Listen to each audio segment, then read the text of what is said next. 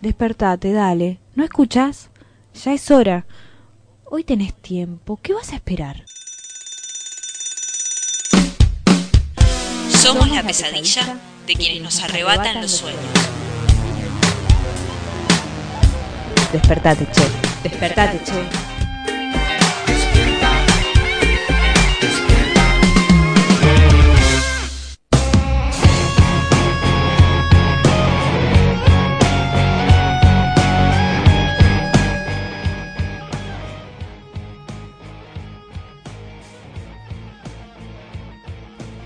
Días, bienvenidos, bienvenidas a Despertate Che, este programa que decidimos arrancar la semana pasada. De 9 a 10 de la mañana vamos a abordar un montón de información. Buenos días, Oscar. Buen día Gigi, buen día Rocío, ahí del otro lado del vidrio. ¿Cómo están? ¿Cómo están todos, y todes? Buen día, buen día en esta mañana de Despertate Che desde Radio Presente, la voz del ex Olimpo, haciendo una mañana informativa eh, bastante salpicada. Tenemos muchísimo, muchísimo para contarles hoy. Así que bueno, arrancando esta mañana de otoño, cómo me gusta el otoño, chicas, cómo me gusta el otoño. Hermoso día, hermosa mañana para, para disfrutarla, para Es que salir en bici, para salir a caminar. Eh, Está totalmente despejado el cielo en la ciudad de Buenos Aires, así que este otoño nos está acompañando una- hoy, por lo menos, de una manera muy linda. 11 grados 4 décimas, la humedad Hermoso. 90%. Podría bajar un poquito más si nos ponemos más contentos también y contentas. Eh, bueno, como decía Oscar, tenemos un montón de información que vamos a estar abordando. Por algún momento ahí de la mañana vamos a hacer un viaje hacia Colombia de la mano de Adrián Fernández. Vamos a ver qué pasa en el Pellegrini, que hay una toma, los chicos y chicas están tomando el colegio, queremos saber por qué, hay paro, hay movilizaciones, hay un montón de cosas en el día de hoy. ¿Te parece que arranquemos con las movilizaciones del día de hoy o antes querés decirnos las vías de comunicación? ¿Las llegas a leer? las vías de comunicación. Eh, por sobre todo hay que anunciar que eh, estamos con la avenida Córdoba, creo que ya debe estar abierta ahí bajo el puente de Juan B. Justo. Es uno de los, una de las avenidas que estaba con bastante dificultad en el tránsito de nuestra ciudad. Después, todas nuestras autopistas están semicongestionadas, la General Paz intransitable como siempre. Pero bueno, paciencia de disfrutar esta mañana hermosa de miércoles. Te rescato con las vías de comunicación, Oscar. Mira, me puse los anteojos, así que las puedo leer. 66988121 es nuestro teléfono por si se quieren comunicar. Y en, en Instagram estamos como Despertate Che. En Facebook estamos como Despertate Che. Radio. Bien, bueno, ahora sí arrancamos porque hay un montón de movilizaciones en el día de hoy.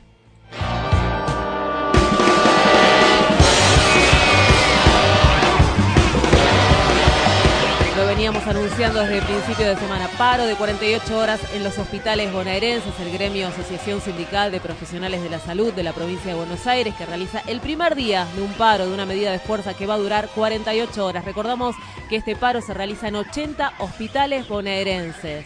A las 10 de la mañana la marcha es la Casa de la Provincia de Buenos Aires en Callao al 200 junto a estatales y judiciales. Después los profesionales de la salud van a realizar un acto y protesta a las 11 en el Hospital Posadas.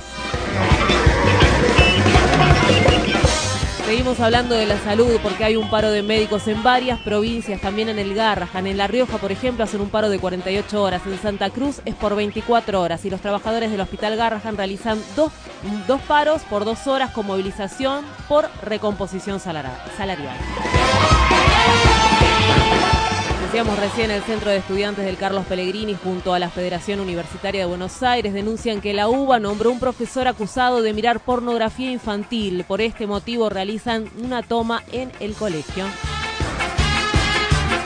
A las diez y media de la mañana, instituciones que trabajan dando servicio a personas con discapacidad, nucleadas en el Foro Permanente para la Promoción y la Defensa de los Derechos de las Personas con Discapacidad, realizan una movilización a la quinta presidencial de Olivos contra el ajuste en discapacidad y a favor del respeto a los derechos de personas con discapacidad.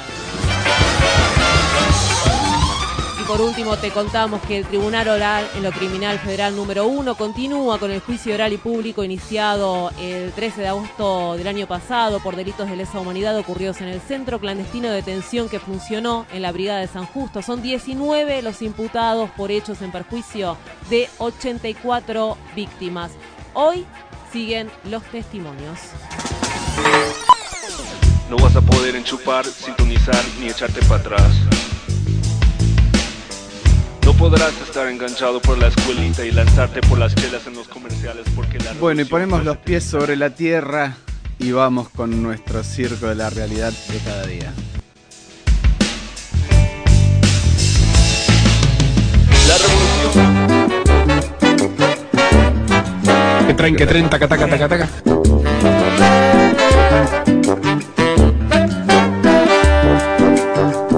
En el circo de la realidad, solo hay reflejos de la realidad. Se desinforma. Bueno, atención, ¿eh? hace algunas horas nada más la CGT anunció un nuevo paro nacional para el próximo mm, 29 de mayo y será por 24 horas, Rodrigo. 29 de mayo para conmemorar, ¿quién diría? El Cordobazo. ¿no? A ver, el paro general contra el plan económico, pero se elige la fecha del 29 de mayo porque se eh, evoca el paro del Cordobazo contra la dictadura de Onganía y en defensa de los puestos de trabajo de los trabajadores industriales de Córdoba. Trozo de la realidad, hay un juego de parcialidad, un impulso de perversidad obscena. Lo más importante que tenemos nosotros hoy que entender es que la unidad nos hace fuertes, pero la diversidad nos hace invencibles. Pasen y vean las confundidas y los sorteras. Muestre aquí su vanidad, haga un alto en su pudor, que mañana Dios dirá. Las elecciones de, de Córdoba y la República. La vida no es compartir el éxito y alejarse en la derrota. Me parece inhumano, me parece servil. En segundo y en último lugar digo, es cierto, Cambiemos no apoyó a Cambiemos. Qué terrible es que las derrotas se borren todos. Me dan asco. La vida es lucha. Y yo que soy una derrotada consuetudinaria, sé. En el circo de la realidad hay un desprecio por la realidad, un desencuentro con la realidad, todo se compra. No hace ruido, hoy estábamos en la inauguración, pasó un tren y nadie se dio cuenta, porque es una un tipo de vía nueva que al no tener juntas la vía no hace el típico ruido del Taca, taca, que traen, que traen, taca, taca, taca, taca. Sí. Hay un recorte de la realidad, solo fantasmas de la realidad, bolsas de humo en realidad. Evacuaron el hospital Santoyani, un llamado al hospital alrededor de las ocho y media de la mañana, donde decían que habían colocado cinco bombas. Ahí estamos viendo las imágenes. Se descartó después la existencia de estos artefactos en el hospital. Inversiones en publicidad, decepciones en capacidad, intenciones de complicidad grosera. Son tres comisiones, la Comisión de Defensa del Consumidor, la de Comercio y la de Legislación General. Lamentablemente no se consiguió el, cur- el quórum en algunas de las, do- de las tres comisiones, la que yo presido, que es Legislación General, que es la única de las tres comisiones presidida por el oficialismo, sí tuvo quórum. Hay que hacerse cargo, ¿no? En definitiva, la el problema que hoy tiene sobre todo las... eh, el- la cadena la, la oferta de productos alimenticios en las grandes cadenas de comercialización tiene que ver con una gran concentración de, hay, de, de la oferta muy pocos proveedores y esto, esta gran concentración sobre todo se dio durante el gobierno anterior Pasen y vean monstruos heridos de dos cabezas. Ponga aquí su intimidad, aquí de su dolor, venda su fugacidad. Hemos convocado un paro nacional de 24 horas para al gobierno la inmediata convocatoria a paritarias en el Estado Nacional y que se aliente lo mismo en las provincias y en los municipios, porque la situación salarial de los trabajadores estatales es insostenible. En tres años y medio hemos perdido el 65% de la capacidad adquisitiva de nuestros salarios. Monstruos de dos cabezas. Ponga aquí su intimidad, hable aquí de su dolor, venda su fugacidad.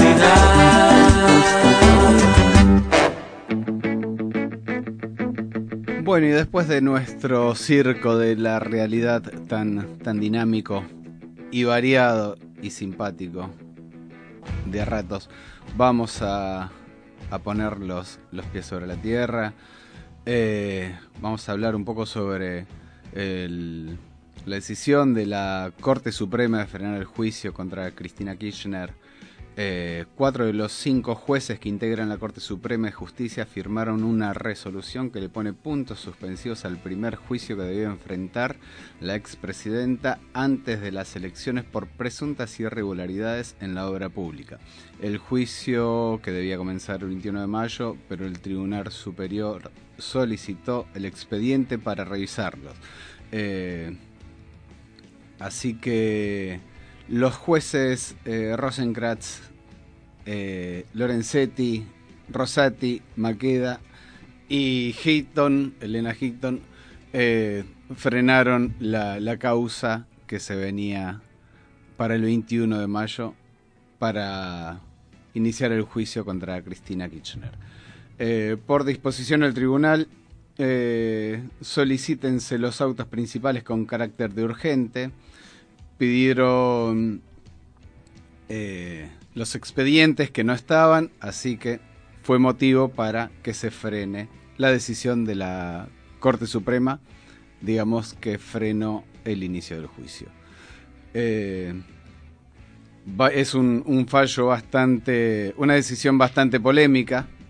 Vamos a ver qué consecuencias puede traer. Sorpresa en el gobierno por el- la acción de la Corte que frena el juicio de Cristina Fernández de Kirchner, titula Clarín, empezaba la próxima semana, una inesperada resolución de la Corte, así leí, hoy salí de mi casa y leí un titular que hablaba de la sorpresa, de lo inesperado, ¿no? De, Sí. de, de- de esta decisión de la Corte.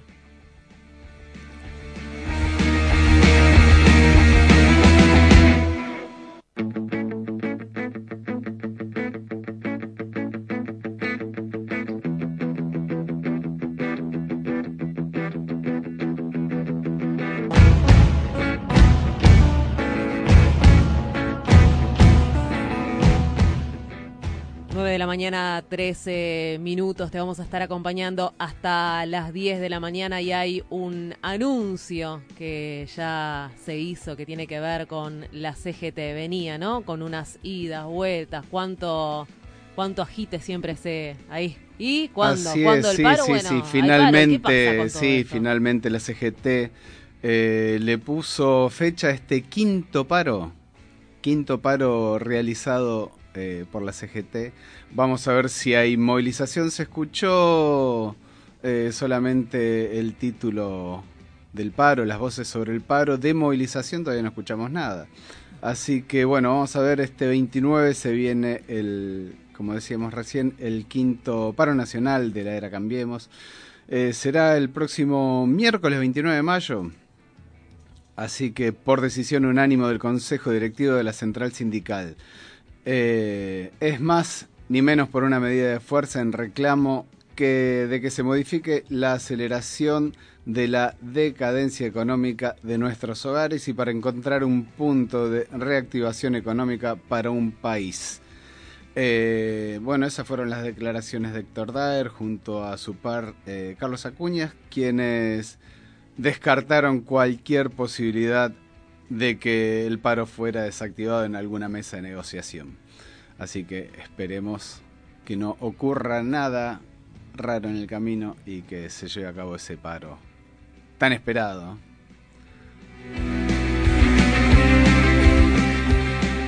Ayer me estaba por ir a dormir y de repente me sorprendió, pues la verdad que no es algo que estoy atenta, los premios Gardel. Y más la sorpresa de que un Gardel de oro, viste, cuando no le das demasiada bolilla a estos premios, no, no crees demasiado en estos premios, pero cuando se los gana alguien que decís, ah, te gustó, ahí es como que decís, uh, qué lindo, y festejas de alguna manera. Vamos a escucharla a ella, a Marina Bertoldi, la ganadora del premio de oro Gardel que hace un tiempo, este año fue, ¿no? Sí, que ganó, o el año pasado, bueno, no me acuerdo, pero fue la primera mujer que ganó el premio a la música que dan los Página 12, que ella cuando tomó el premio dijo, bueno, soy la primera mujer en 30 años que gana este premio. Fíjense, muchachos y muchachas, qué está pasando, que las mujeres eh, no, no estaríamos, ¿no? En, en la historia, en la historia iba a decir musical y en la historia en general. Vamos a escucharla a ella y a ese momento. Sí, Queridas amigas, amigos, ha llegado el momento de entregar este Gardel de Oro. Sandro, Charlie, Spinetta, Calamaro, Divididos, tantos grandes artistas han recibido este premio. ¿Quién se lo lleva este año 2019? El Gardel de Oro este año es para Marilina Bertoldi. Su cuarto trabajo discográfico como solista reafirma su talento y la hizo merecedora al premio del mejor disco del año 2018. Dicen que es un Según discazo, la encuesta del suplemento No del diario Página 12, donde fue la primera mujer en que saben de 30 música. años en ganarlo. Bueno, muchas gracias. Eh, estuve haciendo investigaciones sobre esto. La única persona que no es hombre que ha ganado este premio fue Mercedes Sosa hace 19 años. Hoy lo ganó una lesbiana. Para mí, cuando yo era chica, estos premios eran algo imposible. Eh, inicialmente eran algo lindo para ver en la tele y después, a medida que fui creciendo, me fui alejando de estos premios porque no representaban nada de lo que yo escuchaba ni de lo que consumían mis compañeros y compañeras, mis amigos, mi- gente de mi edad. Siento que hoy en día se está haciendo un intento por acercarse y eso lo agradezco mucho desde federalizarlo. Yo soy de Santa Fe. Hacerlo en Mendoza me parece un gran paso hermoso a realizar. Bueno, bancamos que se lo haya ganado este premio de aliento y también de promoción de alguna manera, ¿no? Que sirven, todos estos premios sirven para eso, para promo- promocionar. Hay una piba que está trabajando, está trabajando bien, de manera bastante independiente, empezó hace algunos años, así que vamos a escucharla. Con ella arrancamos esta mañana para despertarnos con Marilina Bertoldi, Fumar de Día. Si solamente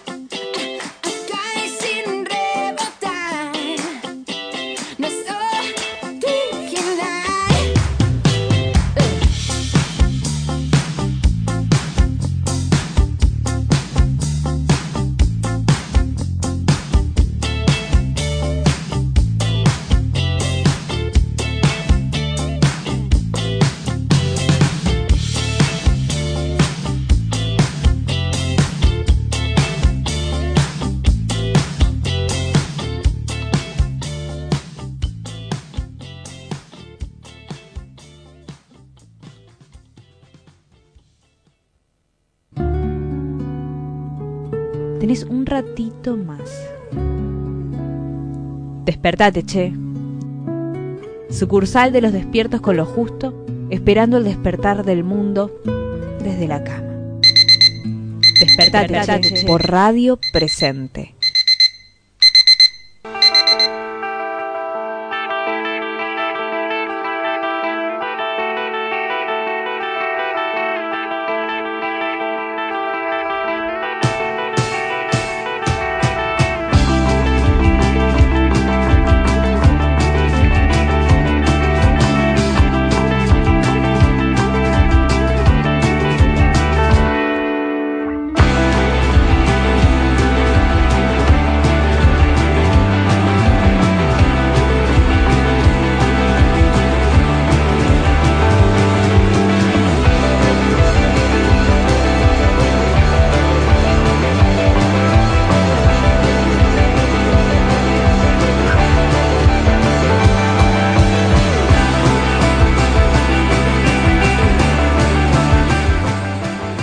21 minutos pasaron de las 9 de la mañana y vamos a arrancar hablando del colegio Pellegrini, porque los estudiantes de esta escuela decidieron tomar el colegio, es por tiempo indeterminado la medida, luego de que se conociera el nombramiento de Roberto Robi Rodríguez como coordinador de actividades extracurriculares en la Secretaría de Educación Media de la Universidad de Buenos Aires. Roberto Rodríguez está acusado por los alumnos de consumir pornografía infantil. La presidenta del Centro de Estudiantes del Colegio Carlos Pellegrini, que es Ana Bellati, dijo hoy que se pidió, ayer en realidad que se pidió una reunión con el secretario de Escuelas Medias de la UBA, Oscar García. Vamos a escucharla a ella. Desde ayer en el colegio tuvimos asambleas en el turno tarde y vespertino eh, porque nos llega la información de que un, doc- un docente de educación física del Pellegrini y del Nacional, que además es jefe de departamento de esta misma materia en ambos colegios, eh, lo designan para asesor académico de la Secretaría de Escuelas Medias de la UBA, eh, a lo cual es un señor que en 2017 eh, se le encuentra que sigue en Twitter cuentas de eh, pornografía infantil, pero eso no es lo más importante, o sea, sí, obviamente es una locura que un docente siga eso en Twitter, porque encima es algo público y que se ve, pero, pero lo grave es que él después eh, encierra a uno de los alumnos que había visibilizado esta situación en vicerrectoría, junto, o sea, él que en ese momento era el vicerrector del Nacional Buenos Aires, eh, este hombre se llama Roberto Rodríguez, lo encierra al alumno con otro docente y la secretaria de Roberto Rodríguez en la puerta vigilando que no entrara nadie, en donde lo amenazan, toda una situación muy violenta, o sea, encerrado con dos docentes, este chico estaba en cuarto año. eh, y lo que, o sea, y lo que le dice entre otras cosas dentro de toda esta situación violenta, maltratadora, amenazadora es, mira que si yo pego no controlo mi fuerza y rompo dientes.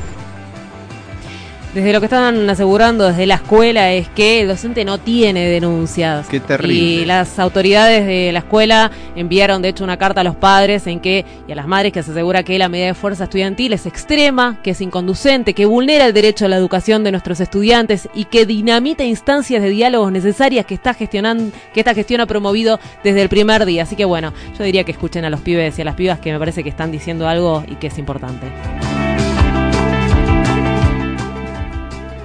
Bueno, y anunciábamos hace minutos el paro de ATE para el día de hoy y estamos en comunicación telefónica con Oscar Disasi, secretario general de ATE, provincia de Buenos Aires. Oscar, buen día. Te saludamos desde Despertate Che de Radio Presente, la voz del ex Olimpo. Oscar, Gigi, Rocío, ¿cómo estás? Buen día. Muy buen día, ¿cómo les va a ustedes? Bien, bien, acá queriendo escuchar tu voz, que nos cuentes un poco acerca de, de este reclamo en el día de hoy. Hoy, en el marco de la continuidad del plan de acción, en realidad, Sí, que iniciamos ya hace mucho tiempo, el- diría el 24 de febrero de 2016, mira. Este, un plan de acción contra el ajuste, ¿no? Este gobierno nacional y la mayoría de los gobiernos provinciales, eh, como dicen en el barrio, no, ha tirado un, no han tirado un centro para este lado, han transferido riqueza de todos los argentinos, los grupos más concentrados, y cada medida que han tomado en materia económica es para eh, perjudicar a los sectores populares. Y en ese contexto los trabajadores del Estado no escapamos a ese perjuicio. Por lo tanto, hoy paramos en todo el país desde la Asociación Trabajadora del Estado con reclamos que son muy claros. El primero de ellos, la apertura de la paritaria salarial del Estado Nacional. sí, Exigimos un aumento salarial que nos permita recuperar el poder adquisitivo seriamente lesionado en la gestión Macri.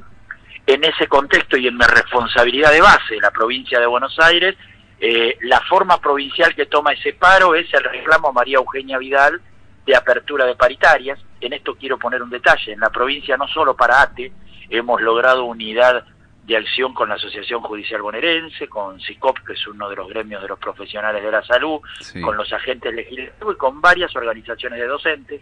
Todos reclamamos la apertura de paritaria, todos reclamamos la necesidad de un aumento salarial que nos permita recuperar el poder adquisitivo y detrás de eso planteamos el pase a planta permanente de miles de trabajadores que cada 31 de diciembre viven la angustia de no saber si van a seguir trabajando a pesar de que hace años que están poniendo en el pecho en las escuelas, en los hospitales, en los organismos de niñez, y obviamente nombramiento de personal en áreas críticas eh, y, e, e inversión en infraestructura.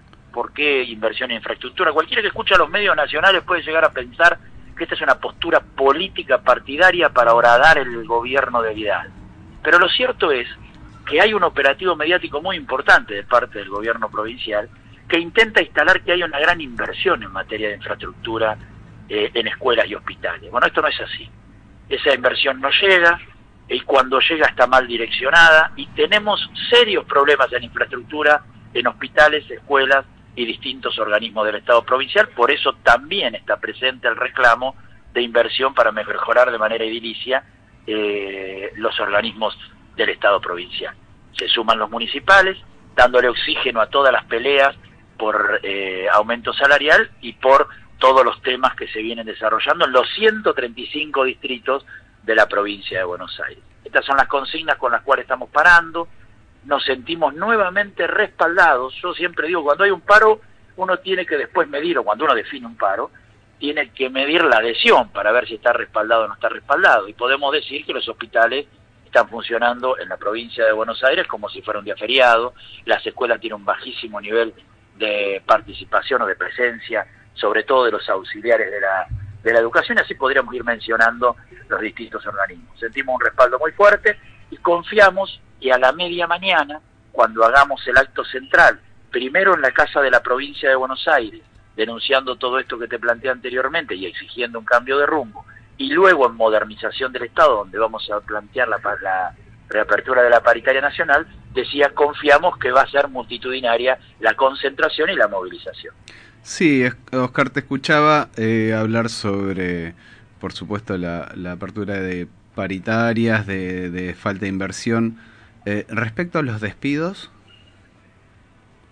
Mira, eh, este gobierno, eh, y ahí viene a, a cuenta lo que planteas, te decía, y no lo dije como, como una cuestión panfletaria, que este gobierno tiene dos datos democráticos solamente. Este ganó dos elecciones, lo cual no es menor, ¿eh? Ojo, Sí. eh, nos remite a un debate, a un debate sobre todo el campo popular, ¿no? Es lo que pasó para que los dueños de la Argentina terminen ganando por los votos. Pero son los únicos datos democráticos que, bueno, tendremos que procesar el debate correspondiente para que estas cosas no vuelvan a suceder. Ahora, después, todas las decisiones políticas que ha tomado el gobierno tienden a perjudicar a los trabajadores en general y los estatales en particular, porque además cada medida que toman contra los estatales manifiesta un, de- un desprecio eh, concreto, evidente, grasa militante, ñoquis, siempre sobra personal, no van a trabajar, fueron todas calificativos que desde que asumió el gobierno de Macri y de Vidal fueron destinados a los trabajadores y trabajadoras del Estado. Y ahí yo me quiero detener, quiero marcar la cancha como secretario general de ATE, reivindico el rol del trabajador y trabajadora del Estado, que todos los días va a los organismos estatales, que pone el pecho, que le da la cara a la sociedad y a veces tiene que hacer malabares para dar respuestas porque las políticas de ajuste te financian y vacían los organismos. Y ahí me paro, hablo de auxiliares, docentes, médicos, enfermeros, psicólogos, por mencionar algunos, trabajadores sociales. Digo, bueno, pero volvemos al desprecio. Entonces, la política de ajuste sobre los estatales tiene un combo que por otra parte no es nuevo, es característico cuando hay ajuste y cuando está el neoliberalismo. Baja salarial, despidos, retiros voluntarios, jubilaciones anticipadas y precarización laboral a través de contrato basura. Y lo están llevando adelante. Por lo tanto, los despidos, si lo dejamos, van a ser mucho mayor de los que hoy, de los que hoy tenemos. Eh, ahora, está claro que este gobierno, si se consolida, el gremio es de todos, el gremio de todos los que sean estatales y se afinen hasta los que piensan similar al PRO. sí. ¿Bien? Pero lo cierto es que si gana Macri en, el, en octubre, si se consolida este modelo, los, los despidos se van a multiplicar. Y como decía un compañero del astillero naval de Santiago cuando, cuando terminó la represión, ¿recuerdan ustedes la represión del año Sí, pasado? sí. Bueno, nos fuimos a un barcito, después de la tensión que había, nos fuimos a un barcito a tomar un café, y en ese silencio que queda cuando uno está cansado después de un momento de tensión, un compañero mirando el horizonte dice, si estos tipos ganan nos convierten en un shopping. Bueno, me parece que es muy importante resistir a los despidos, es muy importante tener unidad y masividad para que el ajuste no se profundice, porque estos van a hacer el ajuste hasta su último día de gestión, pero también es muy importante construir el frente más amplio para ponerle límite a Macri en octubre, porque si no vamos a estar en condiciones objetivas muy duras para poder reincorporar a los despedidos y para poder frenar futuros despidos. Oscar, te escuchaba recién cuando hablabas de condiciones de trabajo, de infraestructura, y hay que tener claro que cuando hablamos de estas cosas muchas veces hablamos de riesgo de vida. Recordaba a una enfermera hace unos años que se le cae el, caño del techo y que le pega por suerte en el tobillo, escuelas que se les caen los techos y por suerte los pibes no estaban y las pibas no estaban en la escuela. Entonces muchas veces cuando los trabajadores, las trabajadoras reclaman condiciones de trabajo, mejoras en la infraestructura, estamos hablando de riesgos de vida y hay un número claramente que, que habla ¿no? de estos riesgos de vida con trabajadores y trabajadoras. Y algunos que no tuvieron tanta suerte, como Sandra y Rubén en Moreno, ¿no? Exactamente. Cuando explotó la, la cocina. Creo que ese fue el testimonio más, más trágico y lamentable de la situación que estamos viviendo en escuelas, hospitales, en distintos organismos. Sí, riesgo de vida, riesgo de salud, no solo para los trabajadores, sino para los millones de pibes que todos los días van a la escuela y que María Eugenia Vidal dice defender, proteger, eh, y para los hospitales. Eh, es muy grave la situación, eh, porque hay un desinterés, eh, hasta filosófico, del rol del Estado en las políticas sociales, que, eh, que alarma, digo, porque no buscan negociar, negocian cuando uno le impone por fuerza, no es que tienen una visión de decir, bueno, el, esto tiene que tener determinado rol, y entonces, bueno, podemos achicar o agrandar, pero tiene, tiene un rol. En este caso, algunos no la ven eh, ni cuadrada, pero hay un, hay un, un escrito en el Facebook que a mí me quedó cuando dicen es muy difícil eh, poder eh, gobernar para los humildes cuando uno no sabe ni siquiera lo que es estar haber estado en la cola de un micro esperando eh, angustiado para ir a trabajar para que no le descuenten el presentismo. Cuando uno no sabe lo que es no saber dónde, no, dónde poner el pibe chiquito con fiebre porque si no va a trabajar no come al otro día cuando uno no sabe que se le pinchó la goma del auto, que anda apenas porque no tiene para repararlo y entonces se le, se le complicó todo el día. Entonces es muy difícil que sientan una aproximación de lo que vive nuestro pueblo. Eh, porque vos imaginate, y hay, hay excepciones obviamente, no, no, no es bueno generalizar, pero vos imaginate que cuando vos eh, haces un chasquido de dedos, tenés un pasaje de avión, siempre lo tuviste. ¿No? Es muy difícil. Tal cual. Bueno, Oscar, eh, te agradecemos la comunicación y, y bueno, seguimos acá eh, atentos y alertas a, a las diferentes decisiones que, que se tomen. Estamos en un momento de, hacer frente común y, y juntarnos para, para luchar frente a, a lo que se viene en este año electoral. Vos sabés que eh, ahora que dijiste alerta, y me tomo una licencia, no sé los tiempos que tiene, me cortan de última. Eh, cuando dijiste alerta, y también eh, tratar de ser felices. Digo, alguien me dijo alguna vez que venía del Medio Oriente, que tuve el privilegio de conocer, que dice, nosotros no elegimos la guerra, está. Eh, y tenemos la obligación de ser felices inclusive en la guerra, porque tenemos una sola vida. Entonces la esperanza de que las cosas van a cambiar te lleva a esos momentos de felicidad, no estoy hablando de la felicidad bucólica, sino de pelear con alegría, eso es central. Si no hay alegría en la lucha es imposible ganar. Podemos perder, pero la única posibilidad de ganar es que transitemos ese camino con la alegría. Y en ese contexto, eh, me estaba olvidando algo, quizá el oficio hace que comenta, eh, 36 horas de paro, convocó la CTA autónoma del país, ayer resolvimos eso, eh, 28 y 29 de, de mayo, el 28 a partir de las 12 del mediodía, la CTA autónoma de la Argentina para y moviliza a la capital federal para hacer un acto central, ya estamos coordinando con otra fuerza, otro gremio de la CGT y de otras y de otras organizaciones que se banquen en la calle del 28 y me obviamente gusta, en me gusta escuchar esto de paro y movilización, ¿eh? Así que, bueno, Oscar, muchísimas gracias Así que nuevamente. los esperamos. Ahí estaremos.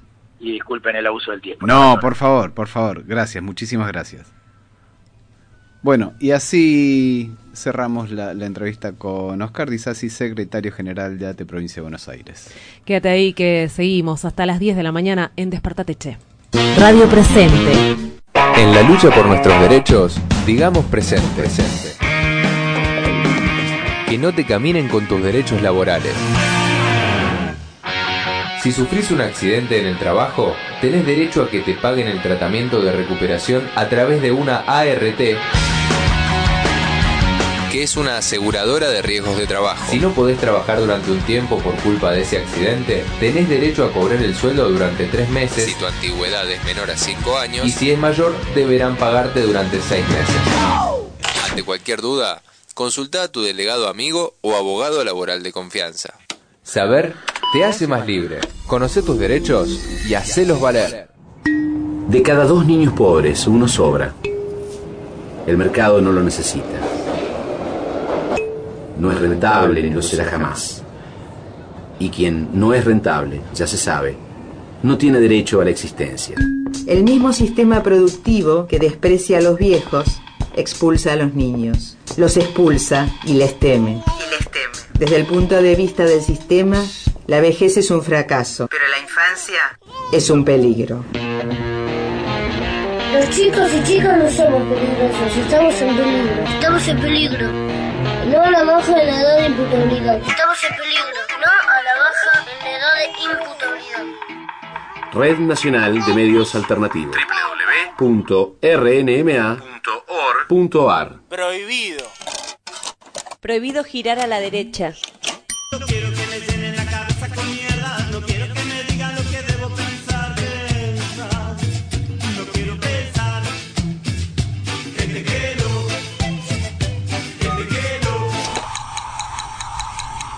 Radio presente.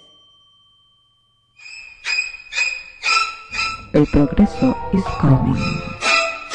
Tienes que creerme, quieren ser la especie dominante del planeta y nos destruirán a todos para poder lograrlo. ¡Nos destruirán a todos! ¡Sálvese quien pueda! ¡Nos destruirán a todos! ¡Nos destruirán a todos! ¡Nos destruirán Encerralo en el pasillo. Tenés, tenés otra, otra alternativa. alternativa. Tenés otra Despertate, alternativa. despertate, Despertate, despertate, che. che. Por radio presente. ¡Estamos al aire!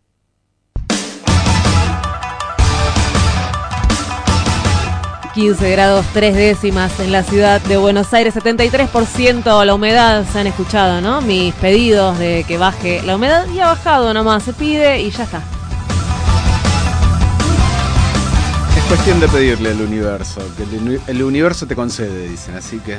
Luchar con alegría, decía recién Oscar, y me acordaba ¿eh? de las me quedo- madres, ¿no? Las con madres con, no sé, se me vino Norita Cortinas a la cabeza con esa gran sonrisa que está siempre, una lucha histórica que llevan y, y bueno, de alguna manera sí es luchar con alegría. Mañana hay presentación de un libro en Norita y en el Bauen.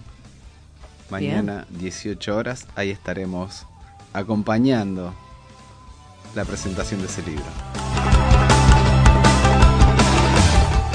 Y ahora es momento de hacer un viaje por Latinoamérica, así que vamos a ver dónde nos propone, igual sabemos dónde nos propone viajar, tiene que ver con las tierras colombianas, un país donde estuvo 50 años de una guerra interna, así le llamaban ellos, que supuestamente también hubo conversaciones de paz hace unos años y según lo que nos decía Juan Manuel Santos, estaba todo solucionado con esas conversaciones de paz. No sé si está siendo tan así, pero bueno, esta información nos la va a traer Adrián Fernández. Buenos días. Hola, buen día, Giselle, buen día, Oscar, ¿cómo andan ustedes? Buen día, Adrián, ¿cómo estás? Bien, bueno, esta introducción de Giselle no podía haber sido mejor, porque de verdad la gran, ya no es una incógnita, eh, la gran certeza que hay hasta ahora, digamos, estamos a mediados de 2019, los acuerdos de paz en La Habana se firmaron efectivamente entre el gobierno del entonces presidente Santos y la guerrilla de las FARC, con una serie de países que fueron garantes de aquel acuerdo, que estuvieron acompañando aquel acuerdo y además que fueron monitoreados por Naciones Unidas.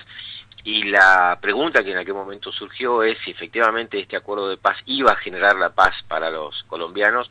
Hoy la respuesta es que no, que no generó la paz y, y los reportes que llegan desde Colombia de las últimas horas eh, van en ese, en ese sentido. Es decir, para que pueda entenderse, sí generó la pacificación dentro de las guerrillas.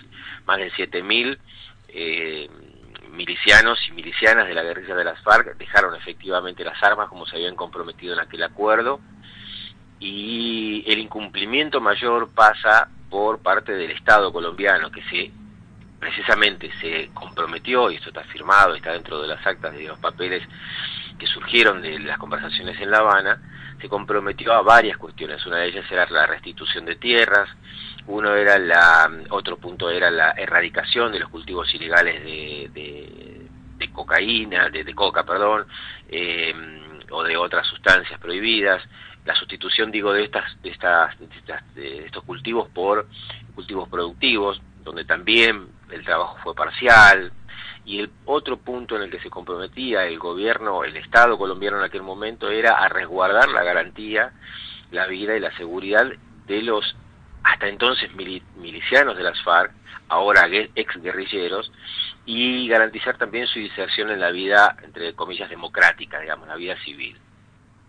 Esta ausencia eh, de cumplimientos o esta parcialización de los cumplimientos hace que efectivamente desde aquel fin del año 2016 hasta el día de ayer en el que fue asesinado Wilson Saavedra, en circunstancias que todavía el gobierno colombiano no pudo determinar o no oficializó, han pasado mucho tiempo y han pasado también varias víctimas fatales.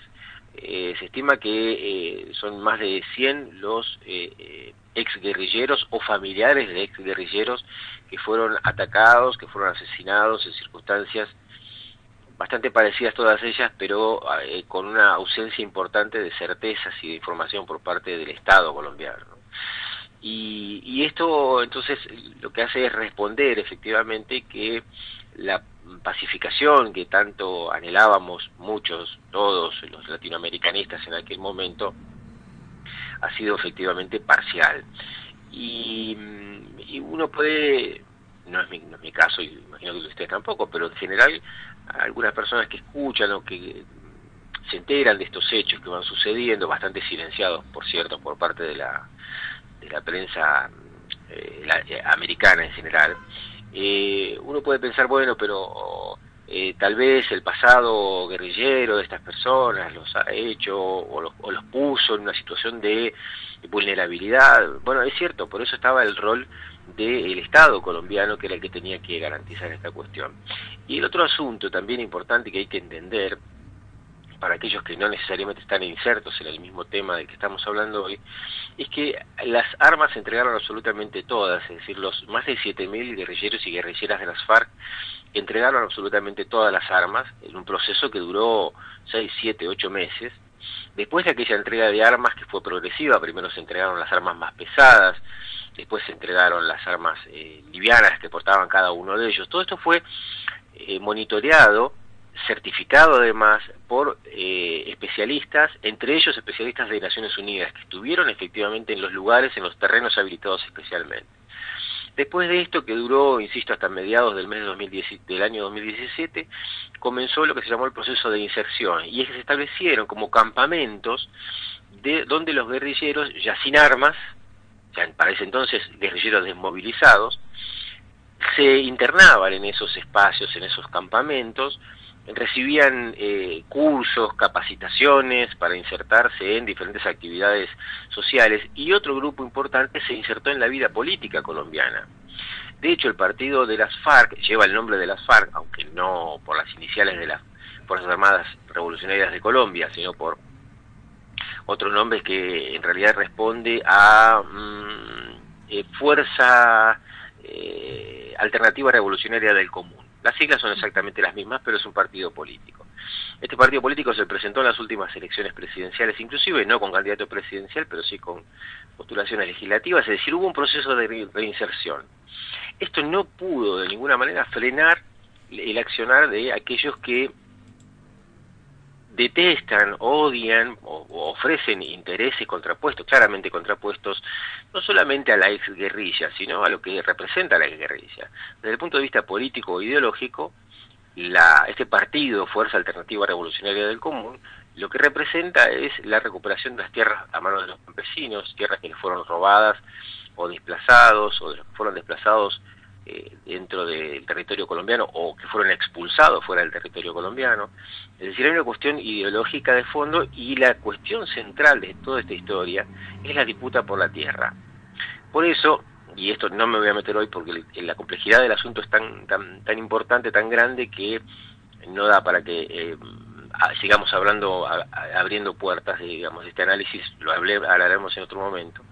Pero digo, esto por eso hay una relación directa entre los asesinatos o la persecución a exguerrilleros y los asesinatos o las persecuciones o las amenazas a líderes campesinos, ¿eh? a líderes rurales, porque efectivamente la lucha de fondo en Colombia es de la oligarquía de los terratenientes contra aquellos sectores que representan la recuperación de las tierras a manos de sus pobladores, a manos de los de los pequeños campesinos. Esa es la cuestión central de esta de esta historia. Y finalmente el último punto, aquella gran incógnita que surgía mien- mientras se negociaba en, en La Habana el acuerdo de paz al que finalmente se llevó.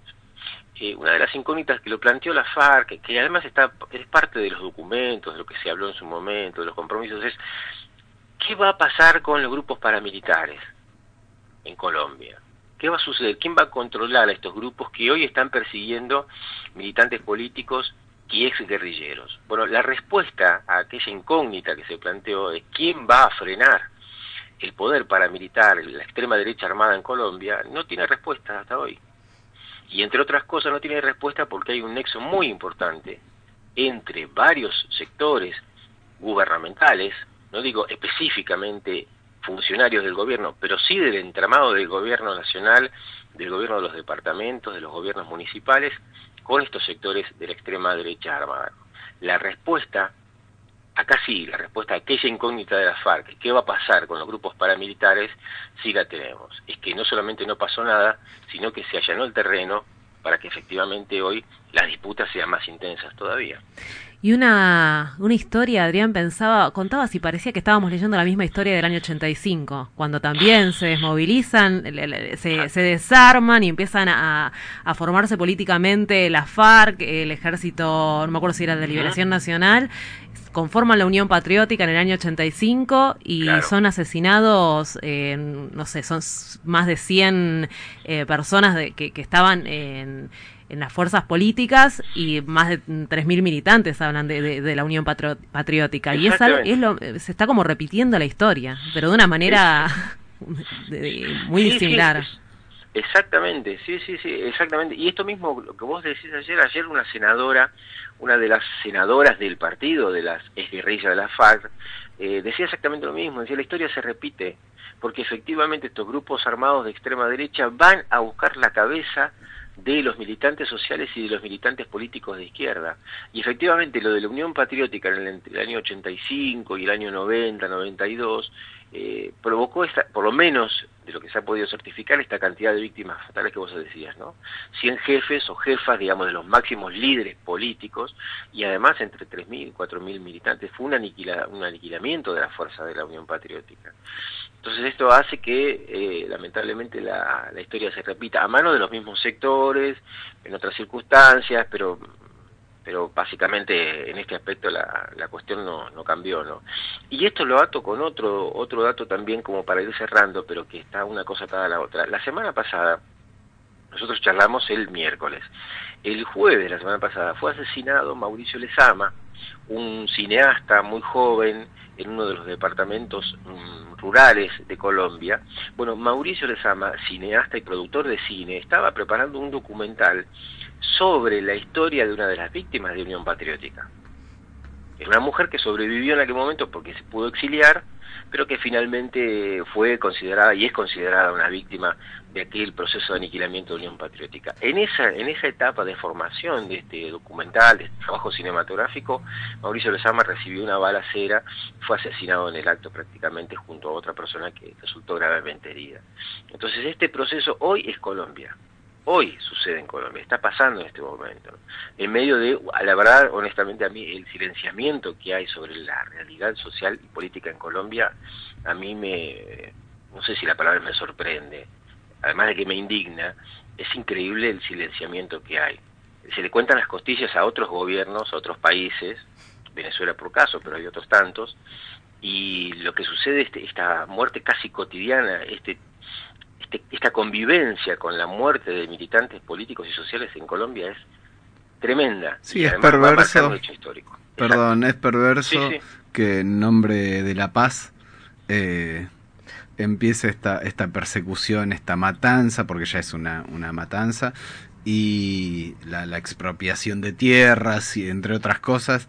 Eh, pensaba, bueno, eh, que el, el Estado colombiano es, es responsable y, y qué difícil con, con la falta de información. Sí, exacto. Eh, que- Porque además las primeras reacciones que hay siempre, o la mayoría de los funcionarios municipales o provinciales es, bueno, fueron, antes eran, fueron las FARC, después eran, fueron los narcos, después eran, eh, son las BACRIM, las BACRIM son eh, lo que la derecha colombiana dice las bandas criminales, que en realidad es un nombre que se le da a los ex, a, lo- a los paramilitares, devenidos en otros grupos para- paramilitares con otros intereses. Pero para la extrema derecha colombiana es un estigma y está casi eh, vedada la posibilidad de reconocer que existen grupos paramilitares. Bueno, Adrián, ¿no? te agradecemos- reconocerse su propia actividad. Sí, te agradecemos toda la, la información brindada y será hasta el próximo contacto de la semana que viene. Muchísimas Hasta el miércoles gracias. entonces, gracias. Adrián Fernández trayéndonos la información, lo que sucede en Latinoamérica. Y vamos, Movidito. viajamos un poquito también ahora, vamos, pero no vamos a ir a, a Colombia en este momento. A ver si te suena algo de esto. Unos mexicanos junto a una chilena que la rompen en esta canción, una grabación en vivo. Molotov y Ana Tijoux.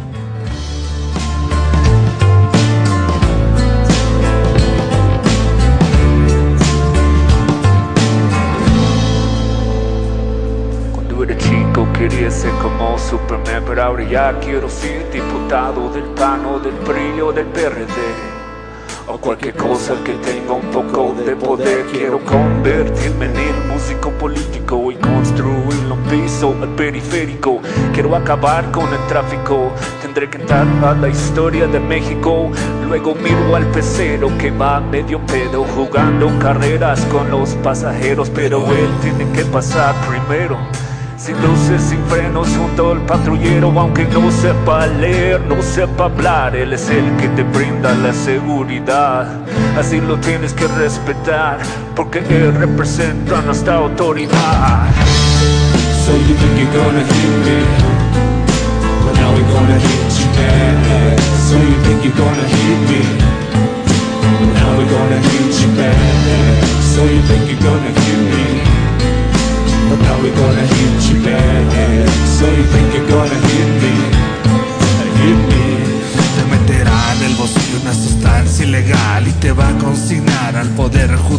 y seguro que te irá muy mal.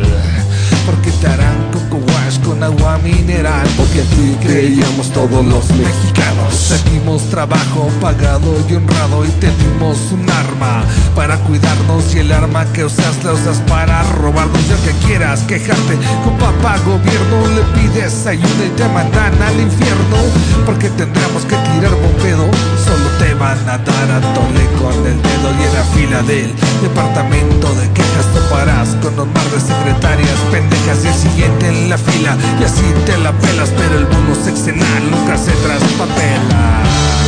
So you think you're gonna hit me But now we're gonna hit you back So you think you're gonna hit me But now we're gonna hit you back So you think you're gonna hit me Gonna hit you back So you think you're gonna hit me. Hit me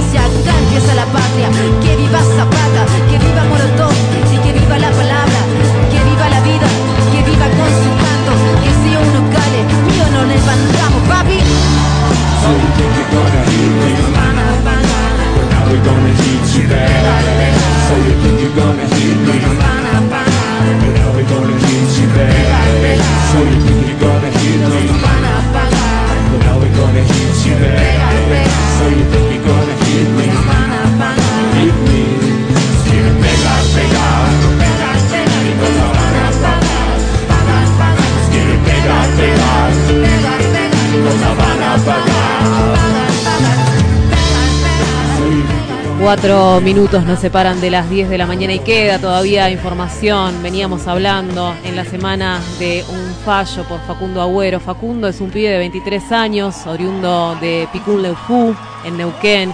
Y el 8 de marzo del año pasado, policías lo golpearon, justificaron estos golpes aduciendo que Facundo había robado. Como dato menor podemos decir que eh, ese robo al que, del que se lo acusaba nunca ocurrió. Dato menor.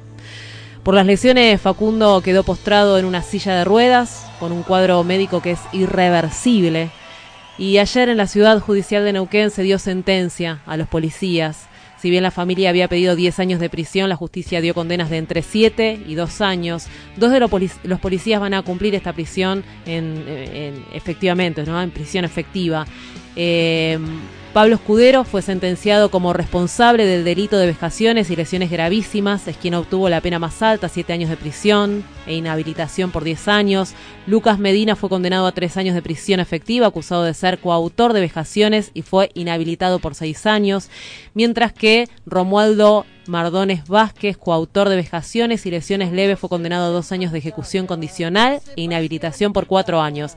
De acuerdo con lo que durante el juicio se pudo probar, Mardones Vázquez le pegó dos trompadas en el rostro a Facundo, que lo dejaron tendido en el piso. Medina lo pateó en el rostro y el cráneo y Escudero se arrodilló sobre la columna cervical de Facundo después de varios minutos, lo que provocó esta encefalopatía hipóxica isquémica, que lo condenó a pasar el resto de su vida en una silla de ruedas.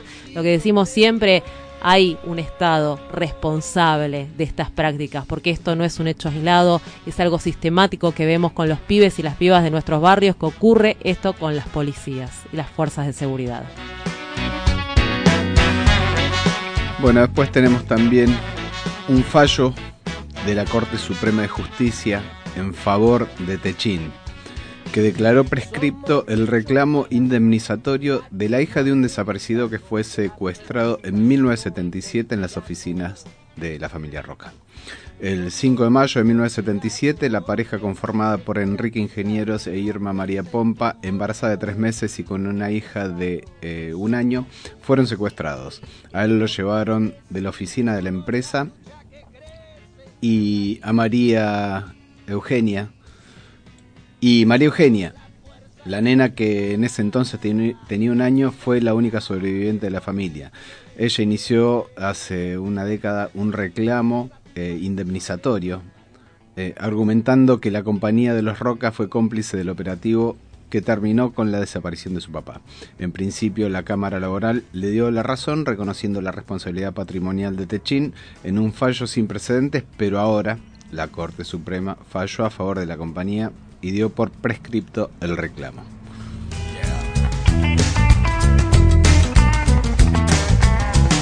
Oscar, ¿viste la hora?